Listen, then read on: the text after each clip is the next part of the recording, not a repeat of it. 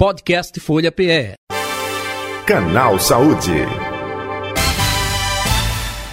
Apoio Hospital Jaime da Fonte, genuinamente pernambucano. 7 de março de 2023, claro, Semana da Mulher, e a gente traz um tema que está correlacionado, hein? Quando levar a sua filha a primeira vez ao ginecologista? É o assunto, o tema de hoje do canal Saúde. Para a surpresa de muitos pais, as meninas estão entrando na puberdade cada vez mais cedo, hein? Por isso, alguns ficam na dúvida sobre qual o melhor momento para levar a filha ao ginecologista. Acompanhamento com especialista. Qual a melhor idade, né? Opa, se eu levar, estou já despertando nela o interesse pela vida sexual ou não necessariamente? São dúvidas frequentes que os pais tem no seu dia a dia. Eu converso com o doutor Valdemir Carvalho, ginecologista e obstetra do Hospital Jaime da Fonte. Doutor Valdemir, boa tarde, tudo bom com o senhor? Seja bem-vindo. Boa viu? tarde. Boa tarde, Jota. É um prazer estar aqui participando aqui da sua audiência, que eu sei que é fantástica, e podendo esclarecer algumas dúvidas em relação aí à puberdade, ao primeiro dia, quando a, a jovem deve ir ao ginecologista. Estou aqui à disposição para perguntas e qualquer dúvida em relação a essa área. O prazer é nosso. Boa tarde. Nós aqui agradecemos a atenção aqui com a Rádio Folha e com o Canal Saúde. Doutor Valdemir Carvalho, é, dúvida frequente com os pais né, é, responsáveis. Se eu levar minha filha logo cedo, cedo demais, para o ginecologista, opa, eu estou estimulando ela também a, logo cedo ter uma vida sexual ativa. Eu acho que isso perpassa pela mente dos pais, ou não? Não, eu acho que passa pela mente, pode passar, mas eles estão é, errados em relação a esse pensamento. Porque a jovem, desde cedo, ela deve ter orientação dos pais e orientação do ginecologista. E normalmente a gente aconselha em torno da menarca, ou seja, a primeira menstruação, em geral aos 10, 11, 12 anos, é a época que ela deve, os pais devem levá-la ao ginecologista para ser orientada. Independente dela menstruar ou não, ele pode observar se a filha, por exemplo, ela não tem um crescimento mais lento, ela não tem a estatura ideal, ela não tem pubarco, ou seja, aqueles pelozinhos pubianos, ela não tem a telarca, que é a, a, o desenvolvimento mamário já também. Então, tudo isso, se, ele, se os pais notarem que ela tem ainda toda a estrutura corporal de uma menina, de uma criança, ela também já deve ir ao ginecologista para ser orientado e, às vezes, interligado com o endocrinologista, ter um tratamento mais adequado para essa paciente se ela tiver algum problema. Perfeito. Daqui a pouco a gente vai voltar uh, nesse assunto, não é? é instigante, até porque tem muitos pais que não querem nem levar para a menina tomar é, é, vacina aí contra o HPV por conta. Eu vou estimular a minha filha a ter uma vida sexual ativa logo cedo. doutor Valdemir, o senhor falou agora a partir de que idade hoje não é, a menina começa a menstruar? Eu digo isso porque no passado se tinha um retardo com a nossa alimentação, se fala muito também em hormônios, né? É, é que isso é, faz com que a menina menstrue mais cedo. Eu gostaria que o senhor falasse sobre é, é, um pouco sobre tudo isso. De fato, os hormônios estão fazendo com que as meninas menstruem mais cedo, e se menstrua mais cedo, deve ser levado logo para um acompanhamento com ginecologista. Por favor. Veja bem, há tempos atrás elas menstruavam até mais tardiamente, 13 anos, 14 anos. Hoje, aos 10, 11 anos, a grande maioria está menstruando. E realmente, tudo isso é dependente dos hormônios femininos, principalmente estrogênio e progesterona. Porque a menstruação nada mais é do que a descamação daquele forro da cavidade uterina, que é chamado de endométrio. Então, quando ele há o crescimento dele por atuação do estrogênio, da progesterona, e há essa descamação, se chama então a menstruação, evidentemente. Então, isso, a média da idade é 11, 12 anos, 10 anos, por exemplo, 6. E se ele anotar, independente da menstruação, algumas outras alterações físicas, também deve procurar o ginecologista. Certo. Doutor eh, Valdemir Carvalho, outro detalhe também. É, quando se fala menstruação, quando se fala tudo isso, algumas famílias tratam com mais liberdade esse diálogo, essa conversa. A mãe tem um conhecimento, tem um esclarecimento, mas em, em determinados casos não existe essa boa relação, essa conversa aberta, não é nem boa relação. Né? Recapitulando, não existe esse diálogo aberto, franco, a mãe, às vezes, teve dificuldade também na sua formação, não, é? não teve é, instrução, orientação Exato. sobre isso, e aí dificulta falar o que com ela. É, é. Aí essa informação, geralmente, é com a mãe, é com a coleguinha, é com é, as redes sociais hoje em dia, a internet. O senhor que está aí do outro lado, né? como ginecologista, especialista, o, o que é passado? É, como eh, se informa essa jovem hoje em dia, hein? Olha, Jota, eu diria que a principal formação ainda é parte dos pais, certo? Evidentemente também tem informações na, na escola. Agora, a dúvida completa, quer dizer, a paciente deve esclarecer totalmente o certo para ela, deve ser realmente pelo ginecologista, porque muitas vezes alguns pais não são esclarecidos sobre a sexualidade, sobre os hormônios, sobre a atividade da, da filha. Então, o ginecologista vai tirar a dúvida final dessa família, dessa paciente. Então, ir ao ginecologista desde a menarca é muito importante, porque os pais terão uma orientação mais correta. E outra coisa, se realmente essa criança tem uma tendência a ter uma atividade sexual mais precoce, o ginecologista vai orientar para ela tomar a pílulazinha dela, um dos meios anticoncepcionais, para evitar que essa jovem tenha uma gravidez indesejada e traga até mais transtorno para a própria família e para ela mesma. Em, muitos casos, é, é, é, em muitos casos, me permita, doutor Valdemir, às vezes até a, mãe e o pai não sabem disso, né? Ela consegue justamente esse diálogo com o ginecologista, uma ginecologista da sua confiança, é isso? Exatamente, a ginecologia de confiança, porque a primeira coisa que ele deve fazer, pai deve, levando o ginecologista, é importante que haja uma boa interação, que a, aquela jovenzinha confie no ginecologista para ela poder se abrir. Se ela quiser uma ginecologista mulher, que ela vá. Se ela quiser um ginecologista homem, que ela vá. Os pais têm que também perguntar à filha para que ela gostaria de ir, para que ela se sentiria mais à vontade. Mas normalmente o ginecologista, que é homem, que é mulher, ele tem condições de esclarecer bem todas as dúvidas dos pais e dessa jovem. Entendo. É, outra pergunta, doutor Valdemir Carvalho. É, quais os exames que é, é, é recomendado é, para uma jovem é, que, teoricamente, opa, vida saudável, e para uma jovem que na família tem é, caso da mãe que teve é, câncer ou algum histórico familiar com câncer? Tem diferença na abordagem do ponto de vista clínico? Que tipos de exames é passado para uma que não sabe dizer ou que não tem nenhum problema na família, para outra que ó, minha avó teve, minha mãe teve. Eu gostaria que você falasse um pouco sobre isso também. Isso, boa, boa pergunta, Jota. Veja bem, os exames de rotina, os exames sanguíneos, os exames, se ela tiver atividade sexual de doenças sexualmente transmitíveis, o, a ultrassonografia pélvica, se ela é vista, tem que ser pélvica, se ela tiver atividade sexual, pode ser vaginal. Se ela tiver um desenvolvimento mamário, também ultrassom mamária. Perguntar a essa jovenzinha se ela menstrua ou não, para se fazer as dosagens hormonais, de prolactina, de estrogênio, de progesterona, ver se o eixo hipotálamo hipofisário ovariano está completo, porque quando normalmente a mulher menstrua, é sinal que os hormônios estão mais ou menos equilibrados.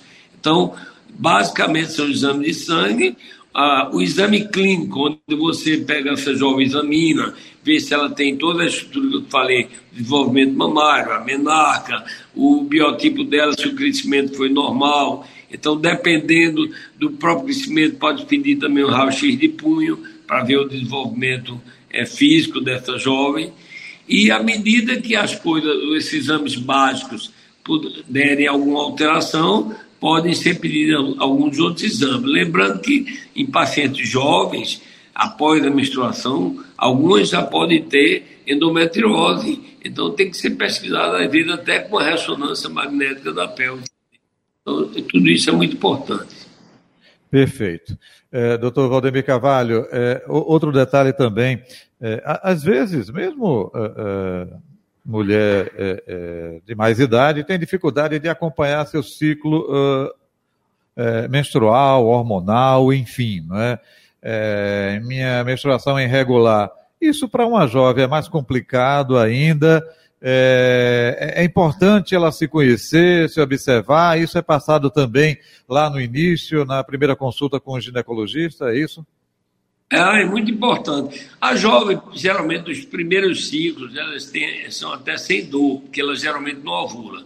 Geralmente, os primeiros seis ciclos, ela, na maioria das vezes, não tem dor. Mas tem que ser na jovem e na, na de, depois desse período que já tem atividade sexual, as ultrações, as ressonâncias, é, tudo isso vai ser, vai ser pedido de acordo com a sintomatologia que ela tem. Mas, basicamente, o exame que você pede hormonal no jovem, você pode pedir no tem atividade sexual e você vai complementando de acordo com as, com as queixas da paciente. Doutor Valdemir, é, é, ultra, é, é ultra não, é, mamografia, não, não é? Nessa idade é, não existe recomendação. Só a partir dos 40 anos, é isso? Isso. A ultrassonografia, ela faz em qualquer época, desde a menarca até a velhice, né, sempre. E a mamografia a gente aconselha fazer desde os 40, podendo ser anual ou bianual, dependendo das características assim, hereditárias também. Se a mãe teve câncer mamário, a avó teve, etc, etc, você pede até com uma mais frequência anual mesmo. Mas a mamografia geralmente é aconselhada depois dos 40. Apesar de que, se a paciente aos 30 anos tiver um nódulo diagnosticado na ultrassom e esse nódulo for sólido, for suspeito, deve-se fazer uma mamografia e se a, a, suspeita continua, você vai mais adiante e faz até uma biópsia desse nódulo mamário. Perfeito. É, é, vou voltar lá ao início, né? A questão dos pais que pensam, e o senhor fez é, é um adendo importante, né? Olha, se eles pensam é, dessa forma, estão errados, né? É, porque é, é, se falou muito é, nesse processo que a gente está vivendo de antivacina, não é? De maneira geral, Covid. Opa, isso também respingou na questão da vacina contra o HPV. Principalmente porque é recomendado lá a partir dos nove anos de idade para a menina. Eu gostaria que senhor falasse um pouco dentro desse conceito e, e voltando lá opa, não quer dizer que tome a vacina vai estimular a menina a ter uma vida sexual logo é, precoce, não. Né? Gostaria que você falasse um pouco sobre isso também. O HPV, que é o papiloma vírus, ele é muito importante, porque quando você faz já na jovem, ela já vai ficar mais protegida quando ela começar a atividade sexual dela. E lembrando que, geralmente, quem tem câncer de colo do útero é produzido pelo HPV é, os mais frequentes, os mais cancerígenos, ou seja, os mais oncogênicos, que é, é o, o 8, 16, 11, 18, esses vírus, que tem mais de 100 vírus, né? mas alguns são mais patógenos, alguns são mais oncogênicos. Então, a, as vacinas, principalmente a quadrivalente, ela atinge esses principais vírus que causam câncer de colo do útero. Então, acho muito importante a vacinação por HPV. Você falou muito bem, quando diz qualquer vacina, não HPV, vacina da gripe, se houver necessidade, vacina mais adiante do teto, etc, etc. Agora, por exemplo, a vacina da Covid é uma coisa muito individual também, porque existe aí essa polêmica toda, onde se diz que é, é experimental, não deixa de ser experimental. Se você for ver a, a bula deles, da Pfizer, de, de, de, todos os outros, podem ter alterações nesse jovem, que é imprevisível, né? A coagulação, um infarto agudo do miocárdio, deu é, é, o câncer, estão relatando com mais frequência, mas é imprevisível. Eu não estou é, dizendo que tome ou que não tome. Eu acho que o, esse discernimento e esse atendimento que deve escolher se toma vacina, principalmente da Covid, deve partir muito dos pais também. Doutor Valdemir Carvalho, é, a jovem adolescente pode ter logo cedo, de forma precoce, ovário policístico ou não? Pode sim, em qualquer idade pode ter ovário policístico. Se ela inicialmente já está numa idade que pretende engravidar, você pode até aguardar um pouco, mas você pode ter é, espontaneamente esse ovário policístico também desaparecer você pode fazer uso de anticoncepcionais, você pode fazer uso é, de outros medicamentos específicos para é, inibir o ovário policístico, porque geralmente quando você tem o ovário policístico na fase da menacme, ou seja, que ela menstrua regularmente e que ela tem dificuldade de, de engravidar, você tem que melhorar esse ovário policístico e induzir a ovulação dessa paciente também. Agora, a síndrome específica é, a gente chama de levetal, quando tem é característica é, de ovário policístico, ela vem associada a insutismo, ou seja, apelo, o ovário policístico e, ó, e a gordura aumentada. Né? A paciente geralmente é mais obesa quando tem essa tríade toda. Perfeito. E uma vez iniciando né, é, é, a ida ao ginecologista, é, nesse período aí, adolescente, deve ir de quanto quanto tempo, hein, doutor? Olha, eu acho que ela indo na menarca, ela tendo uma pré-orientação, ela estando bem, nesses três ou quatro anos seguintes, se ela tiver um desenvolvimento mamário, como eu falei, a pubarca também, se ela tiver é, dizer, um crescimentozinho normal, ela pode aguardar dois ou três anos. Mas eu diria que os 13, 14 anos é bom ali anualmente, porque muitas doenças elas são assintomáticas, por exemplo. Você pode ter um ovário aumentado e essa paciente não ter dor. Ser um teratoma e ela não ter dor. O teratoma é aquele que você, o cisto dermoide, onde você encontra, às vezes, é pelo, cabelo, osso, dente. Então, também deve ser tratado e geralmente isso aí é cirúrgico, sabe? E você, você pega pacientes jovens 7 anos com teratoma de ovário. E esse diagnóstico, na maioria da vida, é dado quando você faz o ultrassom de rotina da paciente. Perfeito. Doutor Valdemir Carvalho, mais algum detalhe que o senhor gostaria de ressaltar, aproveitando onde encontrá-lo nas redes sociais ou telefone, fique à vontade. Isso, nas redes sociais, né? É, eu tenho meu Instagram, né? Arroba doutor Valdemir Carvalho. É, eu tenho o telefone do consultório é 3231 1928. E eu diria até, Jota, que eu sou um cara tão disponível para minhas pacientes que eu dou até meu celular, que é o 99971-4162. Eu acho que o médico ele tem que esquecer um pouco de assim, não, o celular dou especificamente para algumas pessoas, não. Eu acho que o paciente precisa de mim, ele pode ligar para mim o dia e a hora que ele quiser. Eu estou atento para as pacientes. Né? Maravilha. Doutor Valdemir Carvalho, muito obrigado, viu, pela atenção. Um abraço, saúde e paz. Até um próximo encontro. Prazer, então, estarei sempre à disposição. No momento que você desejar, quiser esclarecer as pacientes, conte comigo, viu? Obrigado, valeu. É, elas estão tendo muitas dúvidas em relação a implantes hormonais, pode falar comigo. Então, tem várias indicações, é muito importante as mulheres ouvirem isso. Talvez você não tenha esse tema com frequência, porque aqui pouca gente faz uso de implantes, mas no Brasil todo já faz, e eu sou um dos fãs dos implantes hormonais. Quando você precisar falei, falar sobre tanto na jovem com endometriose, como na paciente pós-menopausa, minha experiência é muito boa com os implantes. Viu? Ok, vamos, vamos marcar sim, com certeza. Doutor Valdemir, um abraço, viu? Tudo de bom, saúde e paz. Pra... Foi um prazer falar com você aqui, viu? Idem. Tá aí o doutor Valdemir Carvalho, ginecologista e obstetra do Hospital Jaime da Fonte, nosso convidado de hoje do Canal Saúde. Canal Saúde que vai ficando por aqui, viu, gente? Amanhã de volta, nesse mesmo horário. Podcast Folha PE. Canal Saúde.